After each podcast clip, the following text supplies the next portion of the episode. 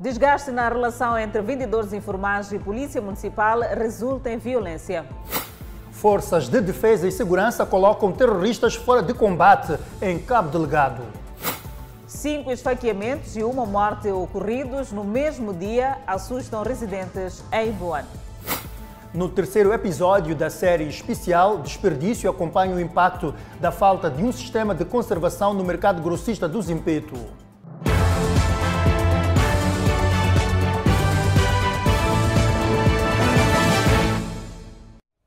Boa noite, está a começar o Fala Moçambique. Vendedores informais dizem estar cansados das supostas ações da Polícia Municipal na Baixa da cidade de Maputo.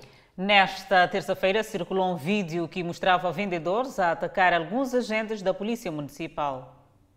Imagem de um vídeo amador que se vê repetindo na cidade de Maputo mostra alguns munícipes atacando agentes da Polícia Municipal depois destes terem recolhido os seus bens na Avenida Fernão de Magalhães, baixa da capital do país. Os vendedores informais na baixa da cidade de Maputo dizem-se cansados com o comportamento de alguns agentes da Polícia Municipal. O vídeo amador nos leva a várias questões. O que estará por trás destas ações? Sim, revela a zanga dos vendedores, acabam até eh, saindo em, em pancadarias com a polícia.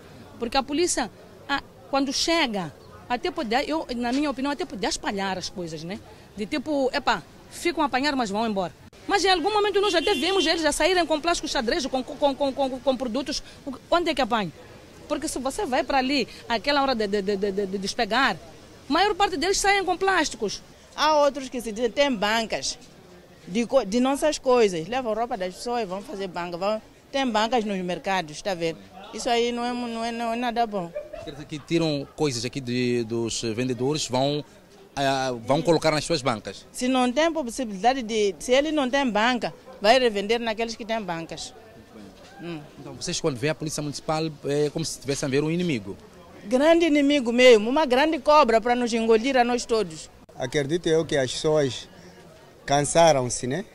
Porque as pessoas estão aqui na rua procurando pão. Nós tínhamos sido dado um mercado de lá e Laulane. Fomos lá, depois não houve resultado e voltamos para a rua. De facto, não temos como sustentar os nossos filhos. Os vendedores informais reconhecem a violação da postura municipal mas pedem espaço para vender seus produtos numa altura que o custo de vida em Moçambique está cada vez mais sufocante para a população. Claro que eles podiam até correr conosco, porque se não temos direito de ficar nas ruas, é direito deles. Mas o problema é que eles nos tiram o que nós temos. Eles arrancam-nos o produto. Eles deviam nos mandar embora nos acoraçar, nós sempre fugirmos mais com as nossas coisas e vamos nos cansar com as nossas coisas, vamos ir embora. Mas eles tiram as nossas coisas. E sempre que nos tiram, nos lesam. Tem-nos lesados porque, lesado porque nós, as outras pessoas, dinheiro tiram aonde? Vão fazer empréstimos. Quando sai daqui para lá já não tem como pagar. Nem panela, só panela, só nem que levassem comida, deixar panela. Porque se fosse você, você mesmo, como é que você ia, ia, se comportar? Então aqui nada fica, eles levam tudo? Levam tudo, levam tudo. Até o último caldo, eles estão aqui a levar. se ele não consegue, até pisa, assim, se, for, se, se, for, se ele vê que não dá para levar, não dá para apanhar, prefere andar a pisar. Está vendo o que é pisar tomate que eu fui comprar com, com, com muito sacrifício? Pisar minha salada que eu lavei, meu peixe aqui que eu, que, que, que eu fritei com com muito amor, ele chegar a pisar. Arsênia Miambo, porta-voz da Polícia Municipal na cidade de Maputo, fala de boa convivência entre a corporação e os vendedores informais. De um modo geral, a nossa relação é boa com os vendedores. É verdade que temos situações em que eles não acatam as nossas mensagens, mas a nossa intenção é mesmo transmitir esta, esta mensagem para que o vendedor tenha conhecimento e, de forma voluntária, ele abandone aqueles locais. Não, não é o nosso objetivo usarmos meios coercivos como forma de entendimento. Nós queremos que o vendedor perceba isto. Não é a primeira vez que os vendedores informais arremessam objetos contra agentes da Polícia Municipal. Por outro lado, parte dos vendedores do mercado grossista da cerâmica estão revoltados com o Conselho Municipal da Beira. Em causa está a transferência do espaço que anteriormente exerciam os seus negócios para um novo espaço sem condições. A revolta surge em face do Conselho Municipal da Beira ter iniciado com o processo de transferência dos vendedores do local onde exerciam provisoriamente a sua atividade para o atual que é considerado definitivo. O vereador de mercados disse ter havido consenso para que tal mudança ocorresse. Consenso, de facto, entre o Conselho Municipal aos vendedores, a, ra a razão pela qual os que vendiam aqui têm um lugar próprio, agora estão querendo vender por outra marcha e os de cana também estão de outra marcha, ninguém até a este momento reclamou sobre o espaço. Os vendedores têm outra opinião sobre o fato. Com ninguém nós. Acordamos aí em casa, chego, não tem nada.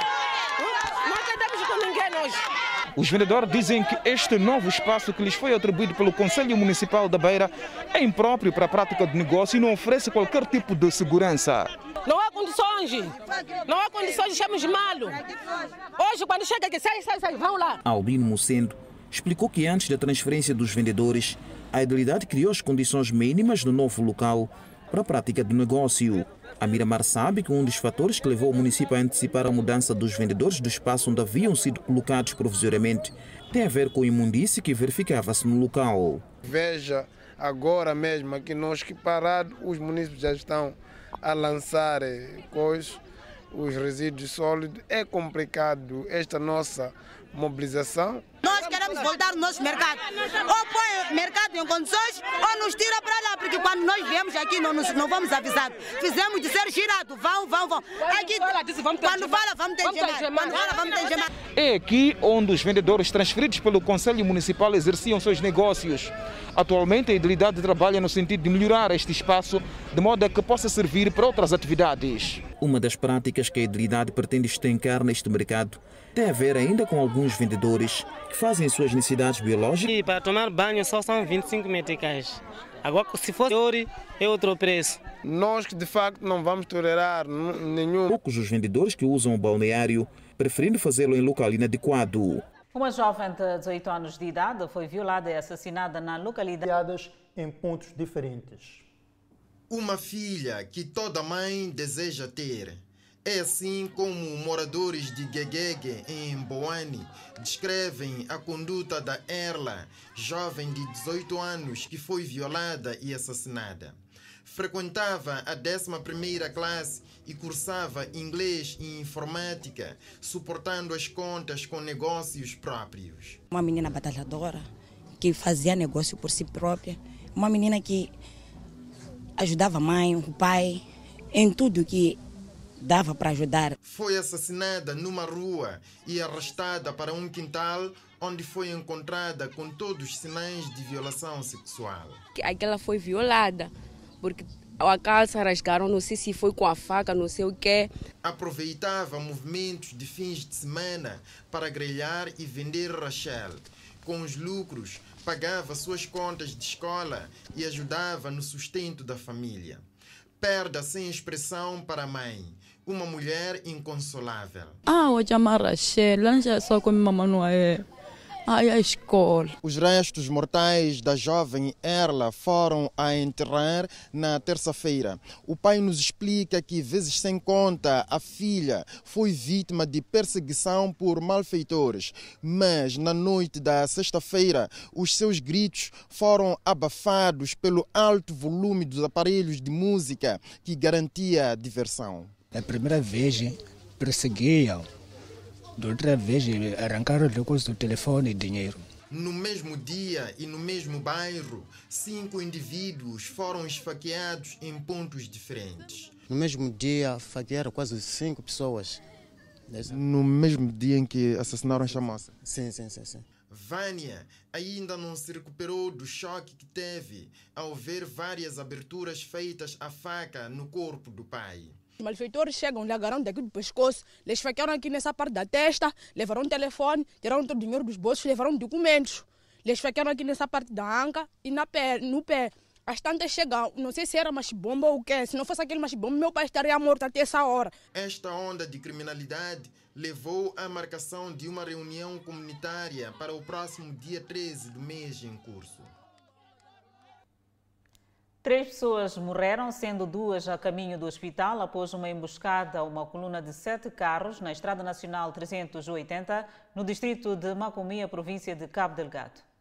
No passado domingo, terroristas emboscaram uma caravana composta por sete viaturas, das quais um caminhão-cisterna. Da emboscada, uma pessoa foi alvejada e morreu no local, sendo que as outras duas vítimas, o motorista do caminhão-cisterna e uma mulher, morreram a caminho do hospital de Macomia. Os terroristas balearam mortalmente no local um cidadão, ferido gravemente uma senhora, um motorista de caminhão cisterna, provocado o despiste do mesmo caminhão em consequência da falta de condutor, tendo as vítimas sucumbido a caminho do hospital em Macomia. De seguida, as forças de defesa e segurança lançaram uma ofensiva em perseguição contra os terroristas, o que culminou com a morte de um dos criminosos na aldeia Nova Zambésia, em Macomia. As nossas forças alertadas e dentro do seu elevado sentido de prontidão combativa, fizeram-se ao terreno em patrulha de perseguição desde o dia da emboscada até o dia seguinte, que foi 1 de agosto de 2022.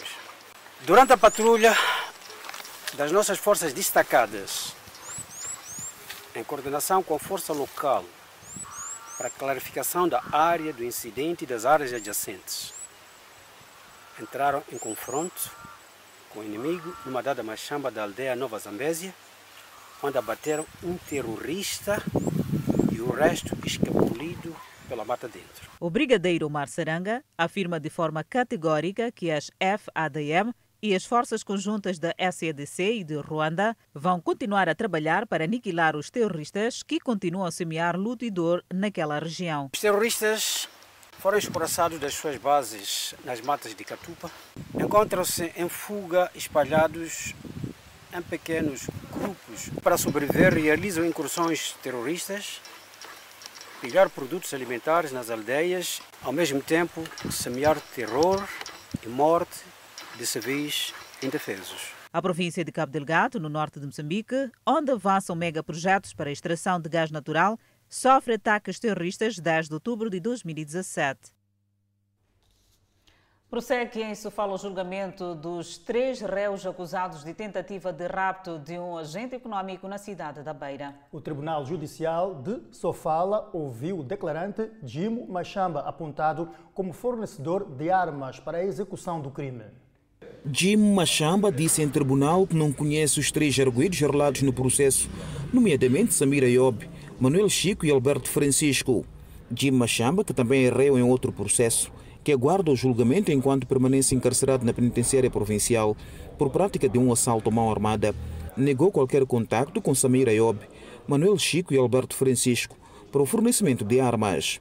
Machamba confirmou que foi detido pelo Cernic na cidade de Climane na posse de uma arma de fogo que recebera de um amigo que também encontra-se detido. Jim Machamba é apontado como tendo liderado um assalto à mão armada ocorrido na cidade da Beira em outubro do ano passado e refugiado para a província da Zambésia. O tribunal pretendia também ouvir como declarante no processo número 75-2022 um agente do Cernic que não compareceu em audiência por se encontrar doente.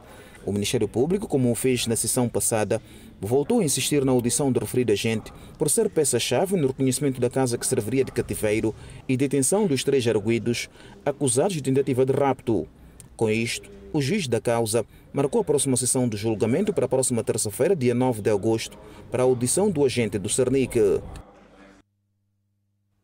O presidente da República e comandante-chefe das Forças de Defesa e Segurança, Filipe Nunes, dirigiu esta quarta-feira em Maputo a décima reunião ordinária do Conselho Nacional de Defesa e Segurança, que teve como pontos de agenda, dentre outras, a situação da ordem e segurança pública, a avaliação do desempenho da força local e a promoção de membros das Forças de Defesa e Segurança. O Conselho Nacional de Defesa e Segurança congratulou as Forças de Defesa e Segurança pelo esforço demonstrado na reposição da ordem e segurança pública no Teatro Operacional Norte, fato que culminou com a desativar a base de Catupa e enfraquecimento da ação dos terroristas. Seguimos com outras notas. É verdade, Adelaide, para saber que toneladas de frutas, tomate e batata são diariamente perdidas por falta de local para conservação e por causa do baixo poder de compra da população. No mercado grossista do Zimpeto, os vendedores estão a somar prejuízos. É o que você vai acompanhar no terceiro episódio da série especial Desperdício.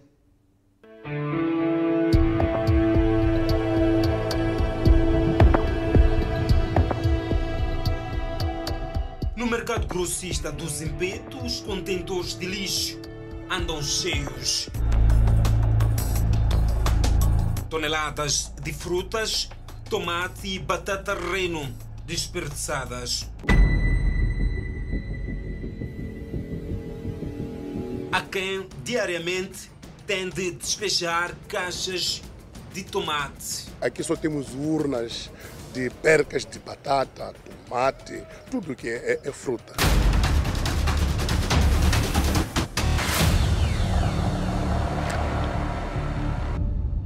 O mercado grossista do Zimpeto, na cidade de Maputo, é o maior abastecedor de produtos frescos da região sul do país e não só. Aqui tudo se vende, desde hortícolas, leguminosas, frutas e outros produtos. Os produtos, alguns chegam frescos e outros não. Isso devido ao mecanismo de conservação. Você ver, por exemplo, temos aqui quase três contentores que estão lá, como estás a olhar. Então, vamos ter, ter três quando estamos a despejar ao contentor uma carga desprezível. Tudo pode. Mas o que estará por detrás de tanto desperdício no maior mercado do país? A equipe da série especial conversou com os vendedores e importadores de mercadorias no mercado grossista. As laranjas importadas da África do Sul estão a apodrecer no mercado grossista do Zimpeto. É um grande desperdício. 50% do prejuízo dá para abastecer por cada dia aqui no mercado. É suficiente. O prejuízo que nós temos tido dá para abastecer um dia o mercado nacional. Os comerciantes dizem não haver alternativa para evitar o desperdício da laranja. Não temos alternativa para não perder o produto. Por isto por quê? Primeiro, devido às condições em que está exposto o próprio produto. Uh, segundo, o tempo que levamos a vender o nosso produto. É difícil fazer o cálculo da perda verificada neste mercado. O presidente da Associação de Importação e Comercialização de Produtos Frescos no mercado Zimpeto explica que quando o produto apodrece, é só recolher para o contentor de lixo. Para casos de laranja, os prejuízos são enormes. Os prejuízos são enormes e também agravam-se porque, porque a própria importação da laranja é muito cara. Os prejuízos são enormes. Um caminhão de 7 toneladas de laranjas importadas pode até chegar a custar 30 mil meticais, o valor total com custos aduaneiros. Não há dinheiro e as pessoas não estão a comprar, lamenta a senhora Teresa, vendedeira do mercado. Compra reduziu, reduziu bastante. Não, não sei a que se deve.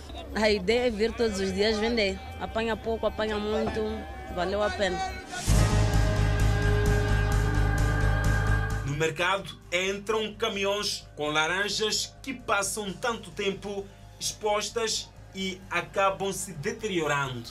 Com o caminhão cheio, o vendedor ganha perto de 50 mil meticais, mas metade do produto que está aqui dentro do caminhão está deteriorado. É algo para se esquecer. Vai mesmo direto para a lata do lixo.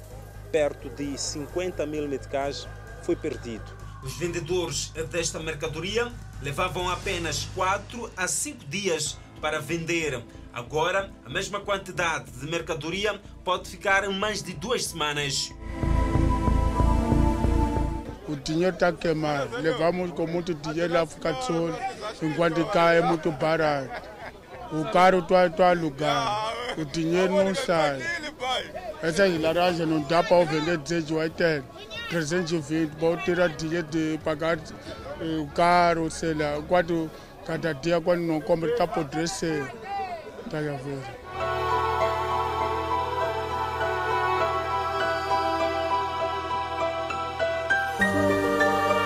Centenas de caixas de tomate sacos de cebola e batata rino apodrecem no mercado grossista do Zimpedo.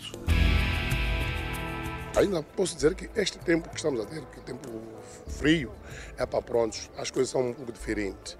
Então, no tempo de calor, as coisas estamos só a ver.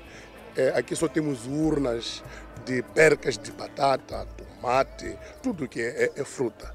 Nelson, vendedor de tomates, explica que diariamente são obrigados a baixar o preço, o que acaba influenciando no seu rendimento. O desperdício daqui do nosso trabalho tem sido muito maior.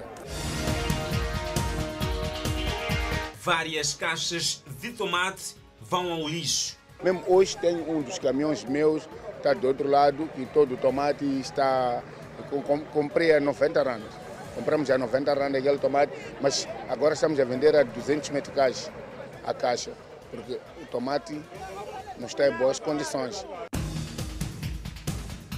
Os vendedores pedem uma fábrica de processamento para evitar o desperdício dos seus produtos. Os dias têm sido extremamente duros para os importadores.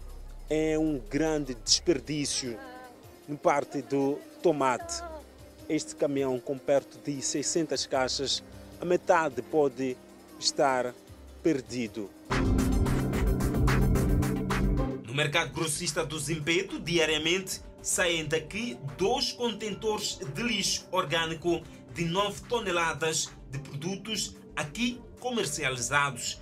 O vereador de Desenvolvimento Econômico Local, Danúbio Lado, explica que há todo um esforço para se evitar o pior desperdício possível.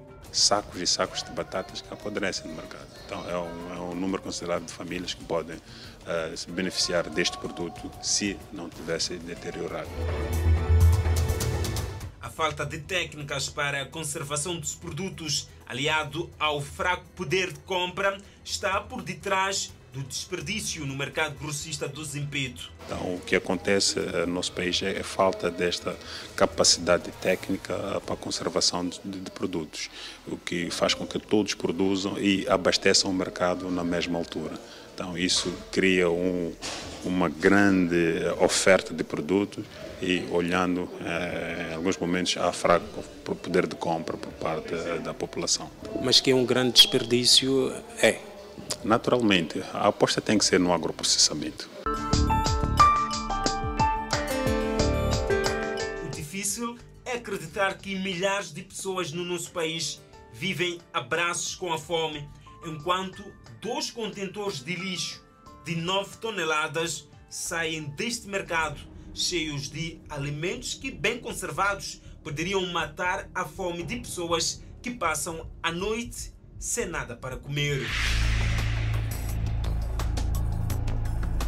Perca amanhã, no quarto episódio, vamos ver o desperdício da comida em alguns restaurantes e locais de venda na cidade de Maputo. Eu me lembro muito bem quando vou deitar o lixo lá fora. Encontro os mendigos lá a, a tentar apanhar uma coisa assim. Então fica meio estranhando no coração. Mesmo.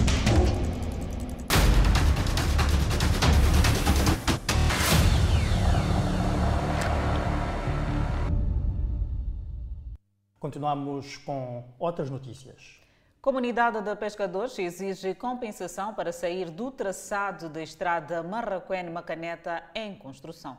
O ambiente de tensão ganha cada vez mais dimensão à medida que as obras da estrada Macaneta-Marraquém avançam.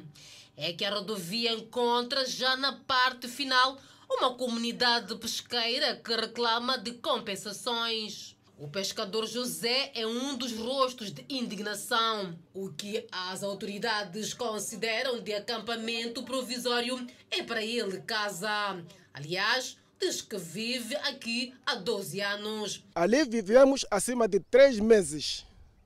De três meses saímos, quase eles começaram a procurar o nosso espaço, que nós poderíamos a viver para definitivo. Para dar lugar às obras, os pescadores foram indicados um espaço para acampamentos, mas não concordam e explicam que há campas. E nós fomos ontem vermos no sítio e vimos, tem cinco campas. Nós rejeitamos o sítio que eles não mostraram, fomos ver com o chefe da zona ali onde que nós fomos amostrado. E lá também tem um problema de água acusam a estrutura de venda do espaço para um suposto empresário. Este espaço foi vendido. Tem um super empresário que cujo os nativos de cá, que supõe-se ser o dono de uma caneta, mas também são vientes, que nem eu, fazem esses distúrbios, mandam e desmandam cá em Macaneta. Estas são as cabanas construídas pelos pescadores neste espaço que alegam ter sido cedido pelas estruturas locais. Entretanto, em meio a este braço de ferro, só dizem que vão sair daqui para um local seguro onde possam morar com as suas famílias. Podemos ir até hoje ficar lá, fazer a limpeza novamente, vão vir nos retirar. Essa é a nossa preocupação, que se criem condições para que nós possamos estar bem. Se o local não é definitivo, que não nos deixem lá. Nos procuram se definitivo onde nós possamos exercer nossa atividade. O governo local refuta a alegada venda de espaço. Não existe venda nenhuma. É, é, é, os pescadores estão a sair por conta do desenvolvimento, por conta da estrada que vai beneficiar a milhões de moçambicanos ninguém está a escorraçá-los. Para as autoridades locais, o que se vai atribuir a título temporário e espaço para a construção de acampamento e não para casas. Bom, primeiro é preciso uh, dizer o seguinte: há muitos que estão aqui que não são pescadores. É preciso dizer isso. As pessoas de facto que vão para lá são aqueles que são pescadores. As obras da estrada decorrem fora do prazo previsto depois da prorrogação ou seja, finais de julho passado. O ministro da Defesa Nacional, Cristóvão Chume, destaca a importância do ramo do Exército na consolidação da paz e na luta contra todo tipo de ameaças, com destaque para o terrorismo. A consolidação da paz é um processo inacabado e contínuo quando se fala de segurança em Moçambique. As ações terroristas constituem uma ameaça real à soberania nacional. Volvidos 47 anos do ramo do Exército das Forças Armadas de Defesa Nacional, Cristóvão Schum destaca o contributo destas forças no combate às ameaças no território nacional. E venceram todas as guerras que Moçambique sofreu. Os sinais de violência extrema, que por vezes, que por vezes com o recrudescimento de ataques em Cabo Delgado, não pode de, forma alguma fazer crescer uma amnésia de algumas correntes de opinião que tendem a omitir a bravura das nossas Forças Armadas de Defesa de Moçambique, que sempre tiveram para tornar uno e indivisível a nossa pátria. Ainda na cerimônia dos 47 anos do ramo do Exército, celebrados sob o lema Exército empenhado no aprimoramento face às atuais exigências. O secretário de Estado para a província do Niassa falou do contributo das forças na manutenção da paz no país, com destaque para Niassa, que nos meses de novembro e dezembro do ano passado viu o distrito de Mekula sob ataque dos terroristas. Hoje as famílias regressaram às suas zonas de origem e neste momento decorre o processo de reconstrução das suas aldeias e das suas habitações. Nesta cerimônia, foram ainda galardoados membros do Exército que se destacaram nas diferentes áreas. A Comissão de Direitos Humanos da Ordem dos Advogados de Moçambique considera ilegais as medidas anunciadas pelo Ministério dos Transportes e Comunicações. Desenvolvimento desta e outras notícias para ver daqui a pouco. Vamos observar agora um brevíssimo intervalo. Até já.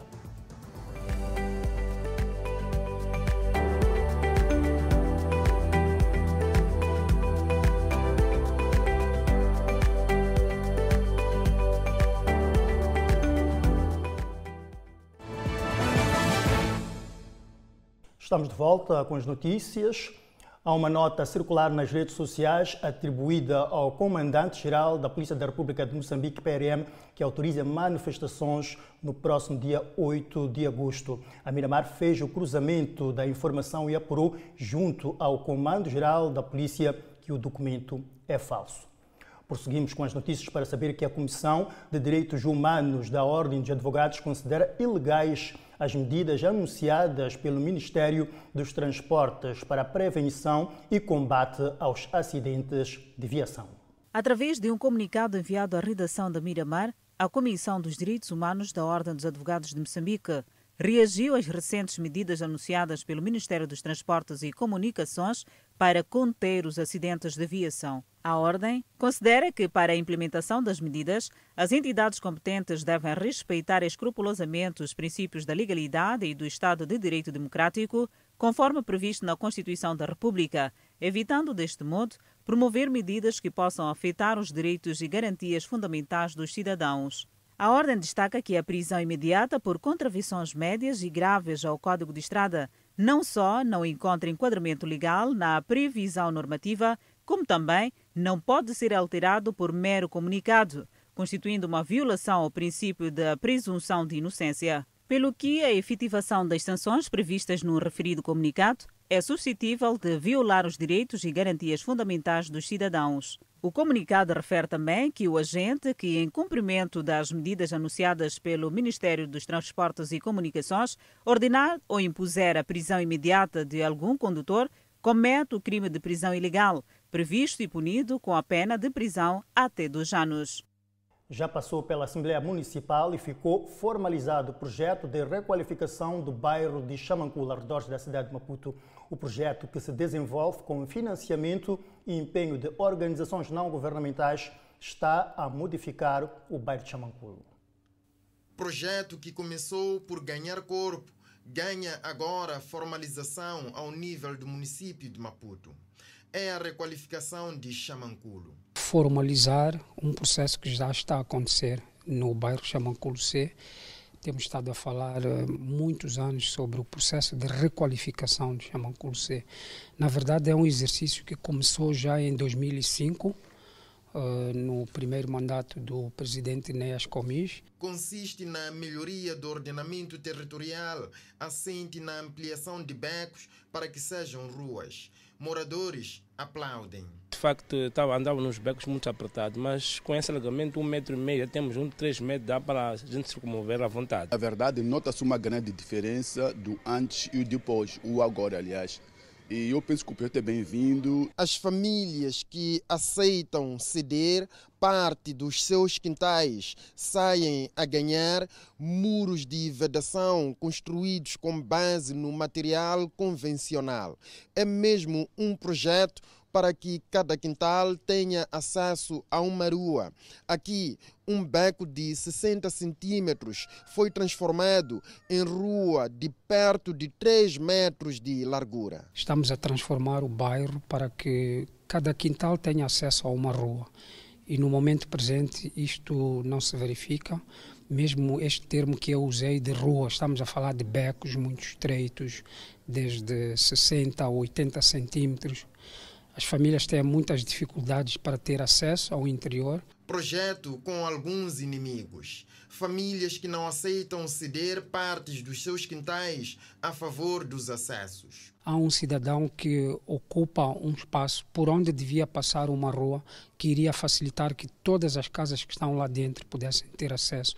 E ele não concorda, não apresenta argumentos técnicos, mas como é um direito seu, nós vamos respeitar e vamos contornar essa via. Moradores consideram que a forma como a mensagem chega influencia na atitude das famílias. Se não tem uma boa explicação, justamente as pessoas sempre vão naquela situação que eles querem roubar, não vão aceder. Mas que quando a gente traz a informação, as pessoas têm explicado do jeito como as coisas não vão ser feitas, todo mundo acaba aceitando. Número considerável de quarteirões deixou becos para a história e as ruas fazem nova estética. Vendedores informais dizem estar cansados das supostas ações da Polícia Municipal na cidade de Maputo. Esta semana circulou um vídeo que mostrava vendedores a atacar alguns agentes da Polícia Municipal. Este é o momento de análise e vamos ao outro lado do estúdio, onde já está posicionada Adelaide Isabel para a análise deste assunto.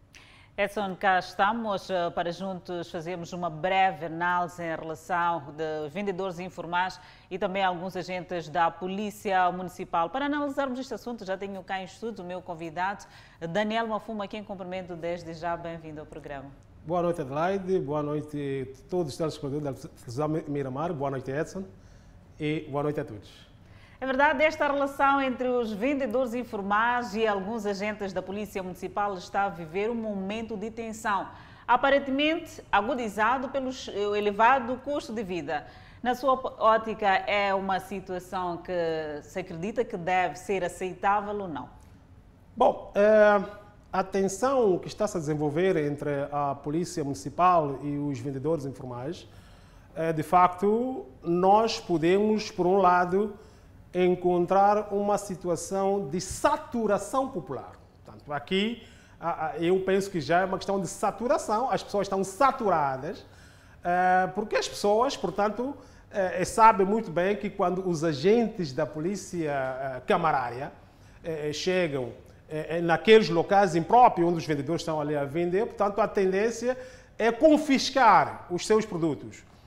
Mas, portanto, mas por outro lado, além desta questão da saturação, temos a questão da própria luta pela sobrevivência.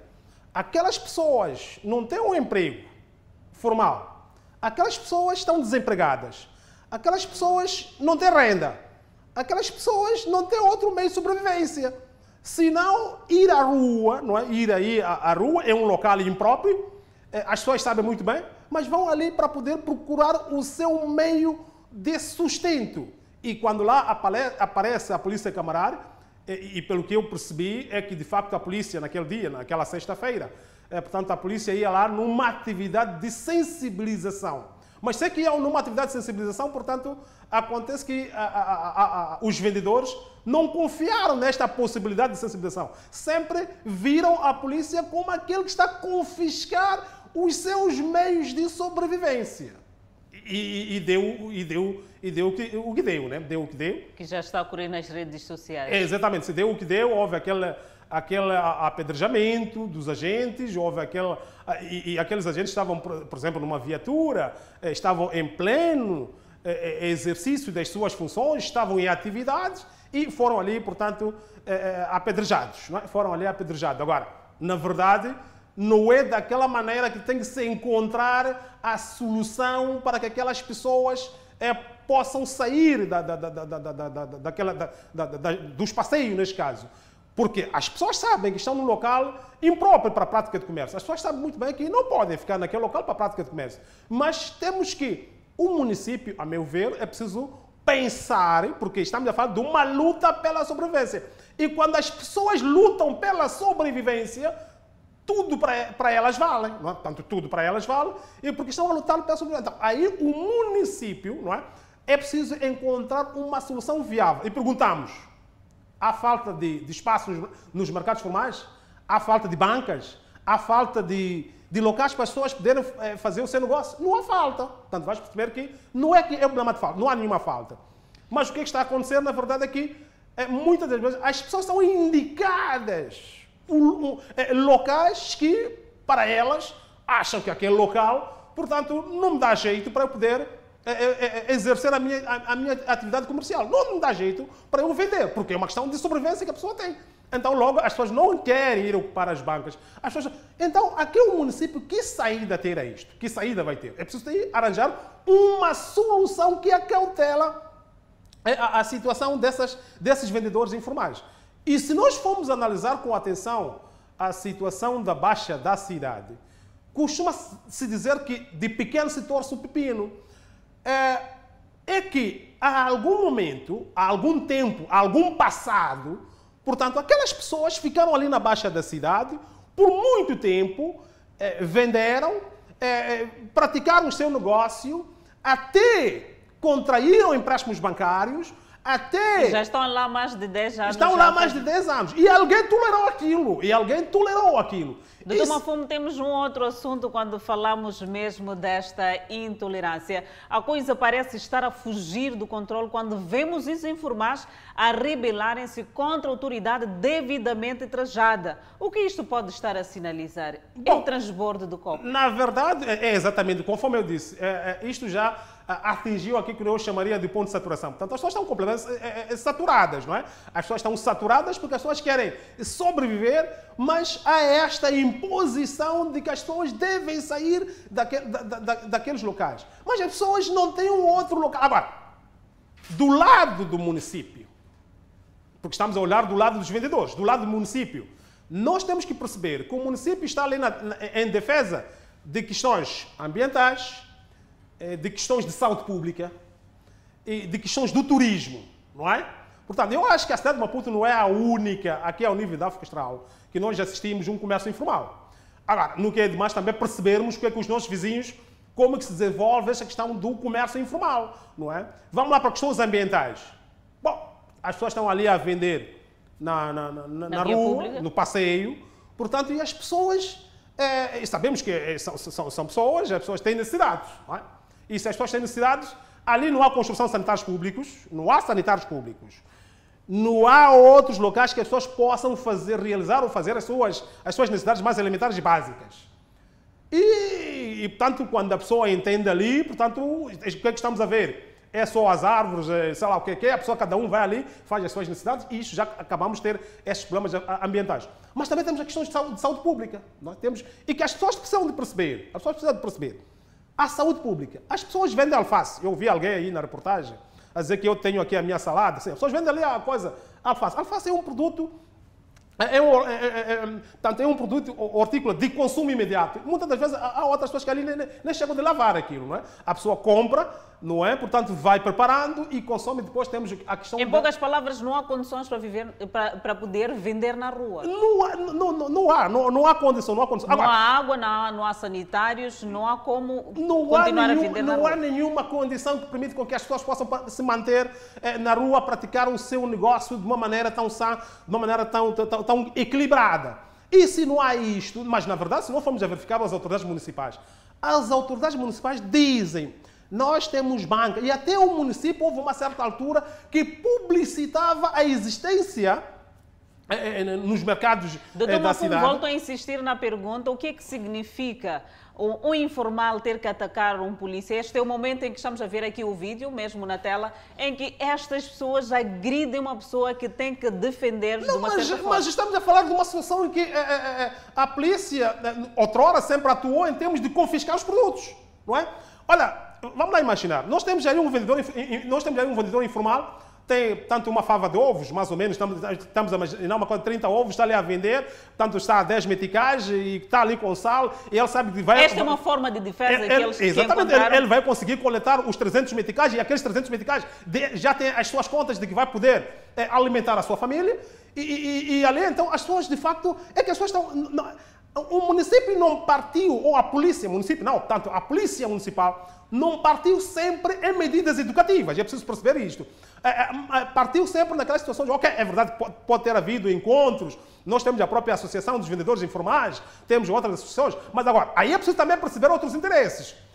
É que aquele, ah, existem aqueles vendedores informais que estão na baixa da cidade e outros locais, que eles estão mesmo a fazer um trabalho, estão em forma de emprego, estão, estão, estão a fazer um trabalho a favor de, de, coisa, dos próprios vendedores formais. Aqueles comerciantes que têm as lojas, e, e isto pode é, é, parecer mesmo uma situação de uma concorrência desleal, porque ali há comerciantes que são concorrentes entre eles, então ele, cada comerciante ali, um comerciante formal, neste caso, tem a sua loja, tem a sua mercearia, ele usa os vendedores informais para poder conseguir vender os seus produtos a um preço relativamente é, baixo, sem que os outros comerciantes se percebam. E, e pronto, aqueles têm o seu emprego, estão a conseguir, é, vão ganhando algo. E são contratados. E são contratados e, e, e, vão ganhando algo. Então, na verdade, até a altura desse ataque, mas, não, mas eu acho que aqui os próprios vendedores precisam de perceber. E ainda bem que aqui não houve nenhuma detenção. Portanto, aqui nós temos que perceber que não houve nenhuma detenção. Mas, de facto, é um crime atacar a autoridade pública em pleno exercício das suas funções. Nós não podemos atacar as autoridades públicas em pleno exercício das suas funções. Portanto, é preciso saber que aquilo ali é crime. Um dia qualquer, algumas pessoas podem, ou as pessoas, os vendedores, podem aumentar, aumentar a sua própria pobreza. Exato. Doutor Bonfim, muito obrigada por ter aceito este convite para juntos fazermos esta breve análise. Edson, agora é contigo. Ficou a análise. Foi lançado o Plano Estratégico de Combate à Corrupção em Cabo Delegado nos próximos cinco anos. Uma notícia para acompanhar os detalhes. Daqui a pouco vamos observar um brevíssimo intervalo.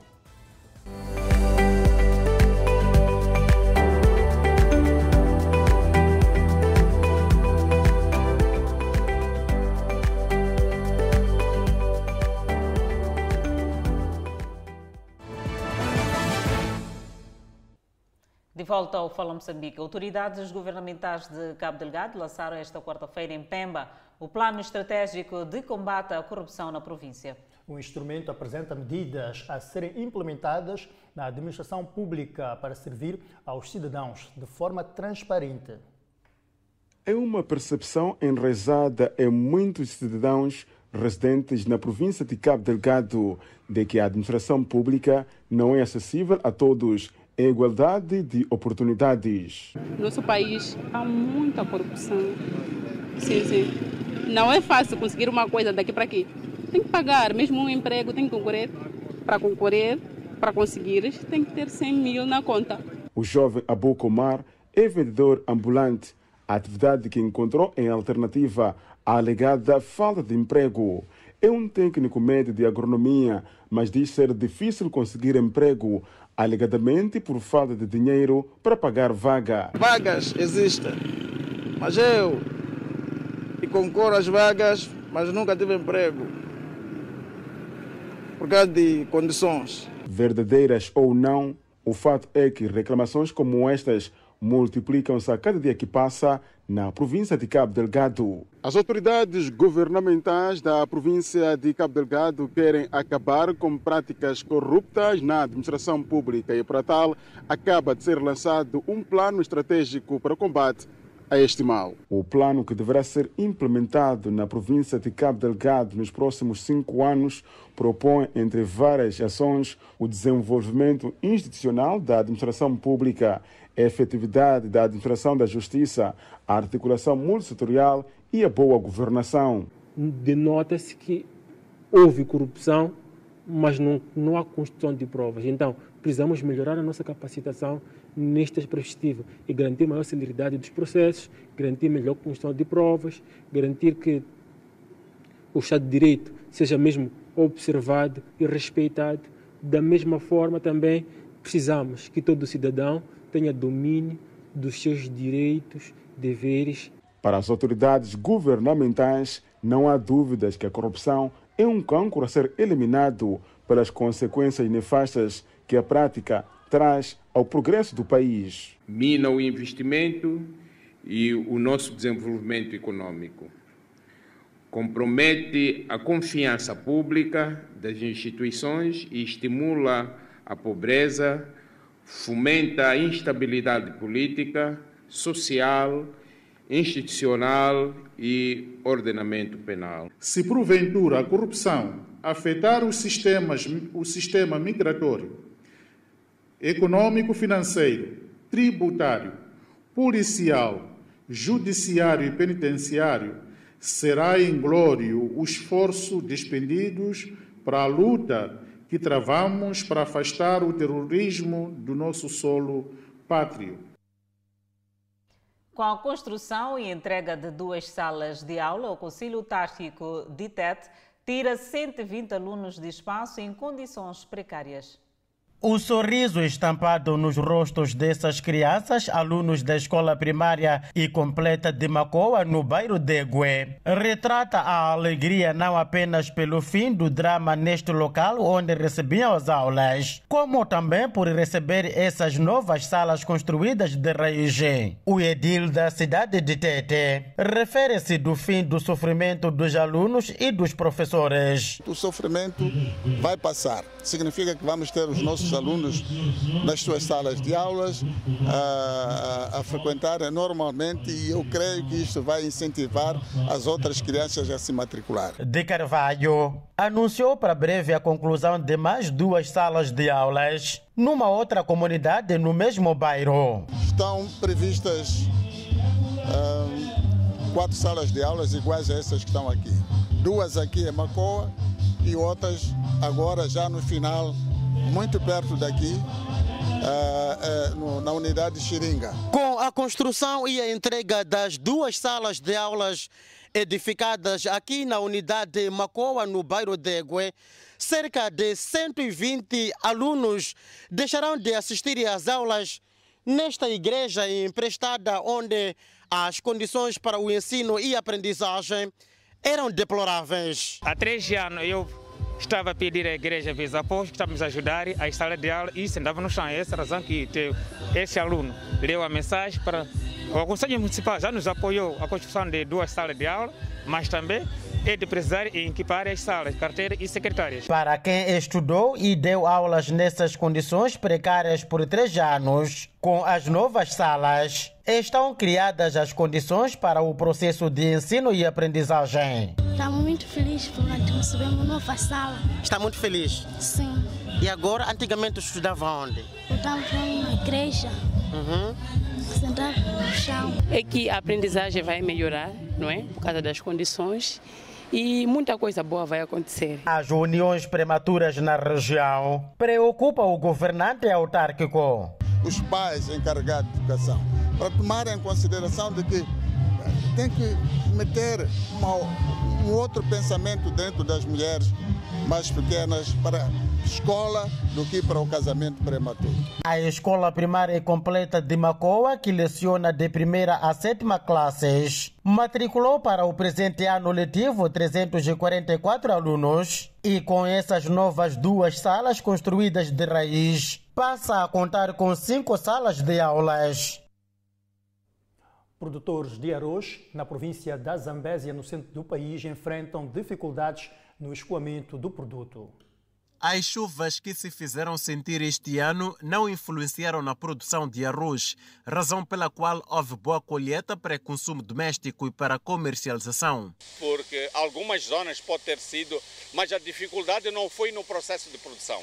A dificuldade da chuva foi muitas vezes até, porque estendeu-se até maio e houve dificuldade, é de escoar a produção de algumas zonas que as nossas vias de acesso ainda não são das melhores, mas também é um trabalho da Administração Nacional de Estrada, pelo menos Mulumbo, Milange, uh, uh, Ruace, Tetete para Mulumbo já está, já está parcialmente resolvido e os caminhões estão a escoar, obviamente, a produção.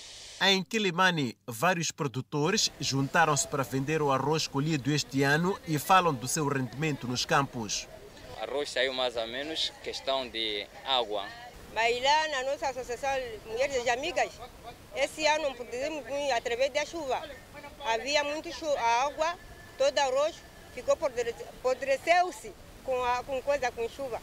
A maior dificuldade tem sido no escoamento dos produtos pós-colheita e o governo diz que ações estão em curso para melhorar a situação. É doloroso ver as mamães uh, nas manhãs, 4 uh, horas, 5 horas, ou em bicicletas, ou em caminhões, uh, em condições muito precárias, mas elas precisam de produzir.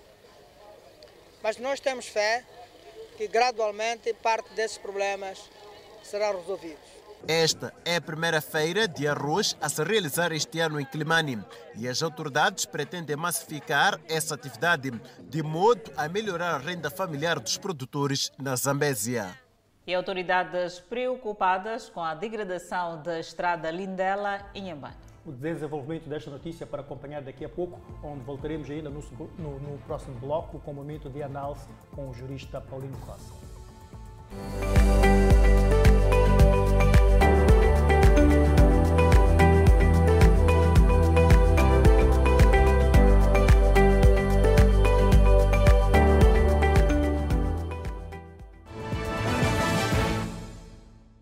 Volta ao Fala Moçambique para falarmos de transitabilidade. A acentuada degradação da estrada que liga Lindela à cidade de Inhambane preocupa as autoridades naquela província. Há muito que as autoridades da província de Inhambane vêm demonstrando interesse na melhoria da Estrada Nacional número 5, que parte de Lindela, na Estrada Nacional número 1, até Tofo e Bara, na cidade de Inhambane.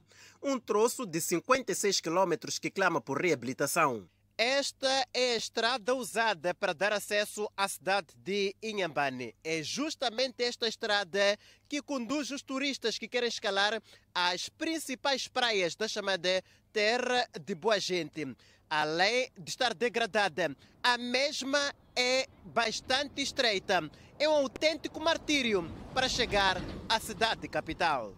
A reabilitação do troço Lindela a cidade de Inhambane e depois Inhambane Tofo, Inhambane Barra, vai permitir o desenvolvimento do turismo, principalmente nestes dois polos turísticos, que é, portanto, a Praia do Tofo e a Praia da Barra, mas também, como sabem, a cidade de Inhambane é uma cidade turística, daí que a ligação N1, a partir de Lindela até a cidade de Inhambane e depois de Inhambane até a Praia do Tofo e a Praia da Barra, são, portanto, obras extremamente importantes. Nesta mesma via, o governo tinha a ideia de colocar uma portagem, porém consentiu, dado ao estado da via e recuou. A ideia é aguardar a angariação de receita por parte das portagens que já estão operacionais para garantir a manutenção desta via. Só depois poderá se materializar esta ação. Por isso que é importante que os utentes, portanto, os utilizadores, os automobilistas no geral, possam, portanto, perceber que nós temos feito estradas com recurso, portanto, a financiamentos externos que devem ser pagos aos parceiros, portanto, do Governo da República de Moçambique e para isso nós neste momento estamos a adotar uma filosofia através do PROASNE que é a filosofia do utilizador pagador. Isto é, utiliza a estrada, paga através da portagem e os mesmos recursos vão ser usados para a reabilitação, a manutenção desta mesma estrada que está a ser usada, mas também para a construção de mais estradas ao longo do nosso país, em particular da nossa província de Inhambane, isto vai permitir um desenvolvimento sustentável da nossa província. No que apuramos junto ao setor de estradas aqui em Inhambane, é que o asfalto é bem antigo e sempre beneficiou de manutenção. Tal é o caso de tapamento de buracos. Daí que nesta altura ela carece de uma construção e não simples manutenção. Seguimos com o espaço de comentário com Paulino Costa. O jurista analisa a retoma da emissão de cartas de condução por parte do Instituto Nacional dos Transportes Rodoviários. Boa noite. O Instituto Nacional dos Transportes Rodoviários acaba de retomar a emissão das cartas de condução. Ainda que se trate de boa notícia, temos que ter a frontalidade aqui dizer que esta paralisação nunca deveria ter acontecido, tendo em conta a natureza dos serviços prestados. Basta avaliar o número de cartas de condução produzidas desde a retoma. Mais de 75 mil cartas em menos de 30 dias. Fica aqui evidente que os danos e transtornos causados aos cidadãos foram muito grandes. Temos, por exemplo, aí condutores profissionais que cruzam o continente por meses, de lés a lés. Estes indivíduos tinham dificuldades de aceder aos seus trabalhos os condutores, por exemplo, dos serviços públicos que fazem viagens internacionais, temos os condutores de chapas, temos os condutores dos táxis, enfim, temos muita gente que sem essa carta de condução não consegue colocar comida para as crianças. Isto foi realmente um transtorno extremamente grande. Por outro lado, é preciso termos em conta e cultura de proteger a dignidade dos moçambicanos. Vemos aí o condutor de outros países aparece com carta de condução que cabe numa carteirinha. E nós logo exibimos uma A4. Pior, essa A4 com validade de apenas três meses. E a pessoa frequentemente tem que voltar lá para o INAT. Isto não pode ser assim. Entretanto, temos também boa notícia, que é a boa nova, de que os dispositivos de proteção e de segurança passam de 13 para 24. Isto, de alguma maneira, vai tirar os condutores com cartas de condução falsas nas ruas. E vai ser bom para a segurança rodoviária. Até a próxima oportunidade. Seguimos com o câmbio do dia. O dólar está a 63,24 meticais a compra e 64,50 meticais à venda. O euro está a 64,41 meticais a compra, contra 65,69 meticais à venda. Por fim, a divisa sul-africana, o RAND, que está a 3,76 meticais a compra e 3,83 meticais à venda. Seguimos com os destaques. A presidente da Câmara dos Estados Unidos da América deixa Taiwan após visita histórica. Vamos ao intervalo, voltamos com o desenvolvimento de mais notícias até já.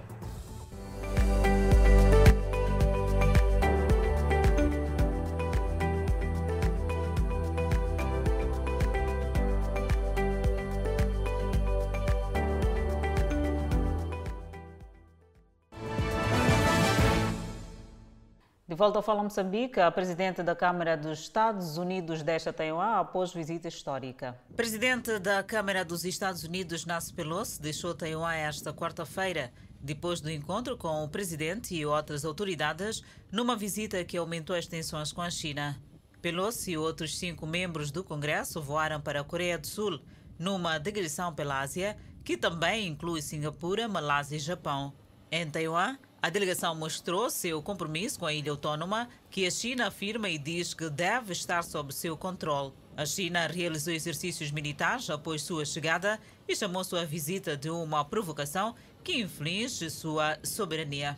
O antigo presidente norte-americano Donald Trump teve grande destaque nas primárias republicanas do Arizona. Blake Masters, apoiado por Donald Trump, venceu a corrida para o Senado do Partido Republicano do Arizona. Ele é um candidato de primeira viagem de 35 anos que passou a maior parte de sua carreira a trabalhar para o bilionário Peter Thiel, que está a financiar a sua campanha. Masters enfatizou queixas culturais que animam a direita, incluindo teoria racial crítica e alegações de censura de Big Tech. Até o apoio de Trump, a corrida não tinha um favorito claro entre Masters e o empresário Jim Lamon e o procurador-geral Mark Brunovich, todos a disputarem seu apoio. É desta maneira que colocamos ponto final ao Fala Moçambique. Grato pela preferência. Até mais.